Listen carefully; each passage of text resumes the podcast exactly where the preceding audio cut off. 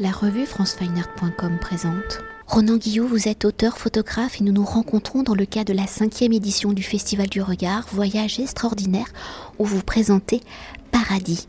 Alors parcourant les États-Unis depuis le début des années 2000, où vos nombreux voyages ont déjà fait l'objet de publications, et on peut citer Country Limit, où nous nous sommes rencontrés, où Michel Poivert écrit sur votre travail en disant, et je le cite, avec Country Limit, Ronan Guillou a particulièrement cherché à dépasser la tradition du livre de voyage ou du journal intime. Il s'agit surtout de tenter un dialogue avec la photographie américaine et à travers elle de déteindre les États-Unis tels qu'ils apparaissent en ce début du XXIe siècle. Alors dans cette même philosophie, en 2016, vous partez pour Hawaï, 50e État des États-Unis séparé du continent, situé au milieu de l'océan Pacifique. Alors pour évoquer l'origine de ce voyage en 2016, après avoir signé le continent, l'intérieur des terres, quelles ont été vos réflexions pour aller explorer la seule île des États-Unis, une archipel composée donc de 137 îles? Je suis content de vous retrouver, euh, qu'on se retrouve après la sortie de Country Limit euh, pour parler de ce, de ce travail euh, réalisé à Hawaï. Pour moi, partir à Hawaï s'inscrivait naturellement dans euh, l'exploration de, de l'Amérique. Euh, pourquoi? Parce qu'on ne peut pas ne pas parler d'Hawaï comme on ne peut pas ne pas parler de l'Alaska comme je l'avais fait juste avant de partir à Hawaï.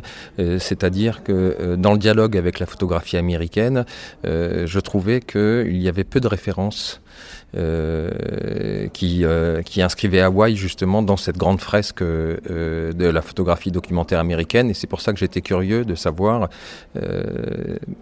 quelle photographie américaine existe à Hawaï.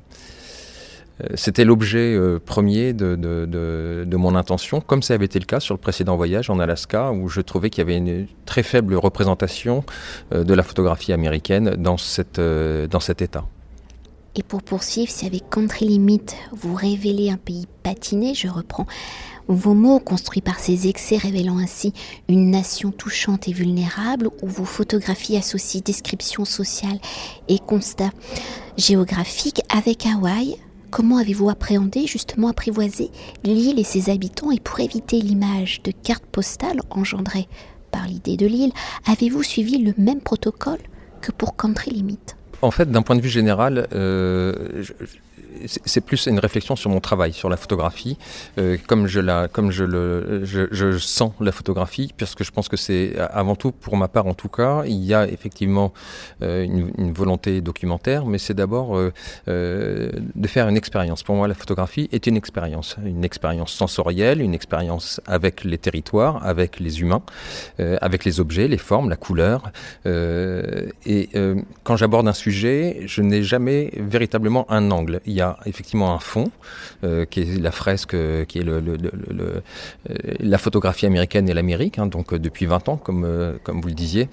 En fait, mon approche, elle est toujours, euh, euh, je dirais, liée à la sérendipité. Euh, une rencontre qui m'emmène à une autre, qui m'emmène à une autre, et à la recherche avec l'expérience, toujours avec les gens et les territoires. Donc, au départ, quand je pars dans un, dans, dans un espace, je n'ai jamais d'a priori et je ne sais pas exactement ce que je vais chercher et donc je ne sais pas ce que je vais trouver. Donc c'est une démarche qui est liée à, euh, l'intuition, beaucoup, euh, et à la rencontre. Donc je n'ai pas d'objectif précis, j'ai une interrogation, et euh, c'est en arrivant vierge et neutre de toute information, pas complètement, parce que je suis quand même informé, je m'informe, mais je préfère recevoir de l'information de la part des gens que je rencontre sur le territoire dans lequel ils vivent, plutôt que de me sur-renseigner avant de partir. Donc j'aborde, je dirais, le, ma manière de travailler est, toujours un peu la même, en fait. Hawaï, c'est très spécifique parce qu'effectivement, il y a l'esprit insulaire, euh, il y a les origines euh, qui sont différentes de, euh, du reste des États-Unis, les origines ethniques hein, qui viennent plutôt de l'Asie et de la Polynésie avant de venir après euh, de l'Occident. c'est le fait de l'insularité et je me rendais compte, c'est sur place que je me suis rendu compte à quel point les codes de la photographie documentaire américaine étaient complètement, avaient complètement disparu. Tous les référents, les, les, les, je dirais les points d'appui visuels qui font la, la, la, la documentaire, le, le, documentaire américain euh, ont complètement disparu. Donc, euh, euh, ce sont des nouveaux repères. C'est quelque chose, c'est une Amérique vierge en fait, une Amérique sans l'Amérique qu'on est en train de découvrir. Et donc, c'était une révélation que j'ai eue en la découvrant. Et peut-être pour évoquer le contexte de monstration de vos photographies ici dans le parcours du Festival du Regard. paradis à les pieds dans l'eau. Alors dans la construction de ce projet, comment y abordez-vous l'importance de la mer, de ses actions sur les liens sociaux et spirituels des habitants d'Hawaï oui, la, mer, elle, est au, cœur, au cœur de, elle est au cœur de la vie. Hein. On sent qu'elle, rythme euh, véritablement la vie des habitants, et on est submergé. En fait, on n'est pas submergé, mais on est entouré d'eau. Donc, il y a vraiment une sensation euh, très, très euh, singulière par rapport au reste de l'Amérique. Et je pense que l'insularité, effectivement, c'est un, c'est un état en fait en soi, c'est une, manière de vivre. Je ne sais pas si aujourd'hui je pourrais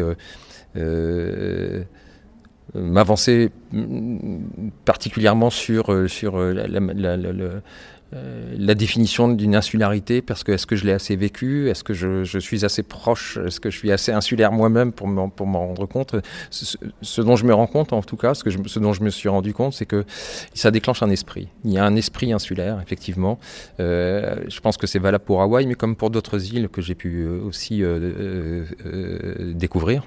Et, à Hawaï, il y a, ce qu'on appelle l'aloha spirit. Le, aloha spirit, c'est quelque chose, c'est une forme de mantra, une forme de, c'est une formule qui, euh, qui exprime la, la bienveillance, le, euh, qui, euh, qui un esprit qui, qui relie les communautés, de bienveillance donc entre les communautés, entre les gens, entre les familles, qui définit l'amour, une forme de spiritualité aussi. Je pense que dans les îles d'Hawaï, notamment il y a des, des, paysages qui sont majestueux et qui donnent une forme de spiritualité au lieu aussi. Euh, le fait d'être, euh, euh, au, milieu du Pacifique. rajoute effectivement une forme d'exotisme, mais c'est pas ce qui m'a marqué le plus. Je pense que ce qui, vraiment ce qui m'a marqué à Hawaï, c'est de ne plus être en Amérique en y étant.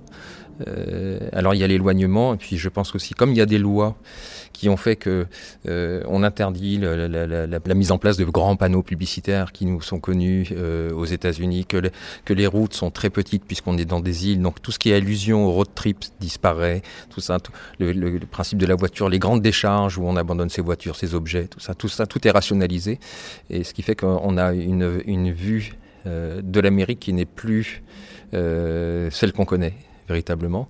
Euh, moi, j'ai trouvé que les, habitants qui, euh, qui sont euh, donc les, que les que les Hawaïens sont extrêmement chaleureux, très spirituels, et c'est étonnant parce que c'est vrai qu'on dit de Hawaï que c'est le paradis. Je pense qu'il y a une forme de paradis, même si effectivement certains, euh, il y a certains euh, euh, habitants, les Hawaïens de souche, se sont fait déposséder de leurs terres, ont été dépossédés de leurs terres par les États-Unis et aujourd'hui ils sont en train d'essayer de les rechercher.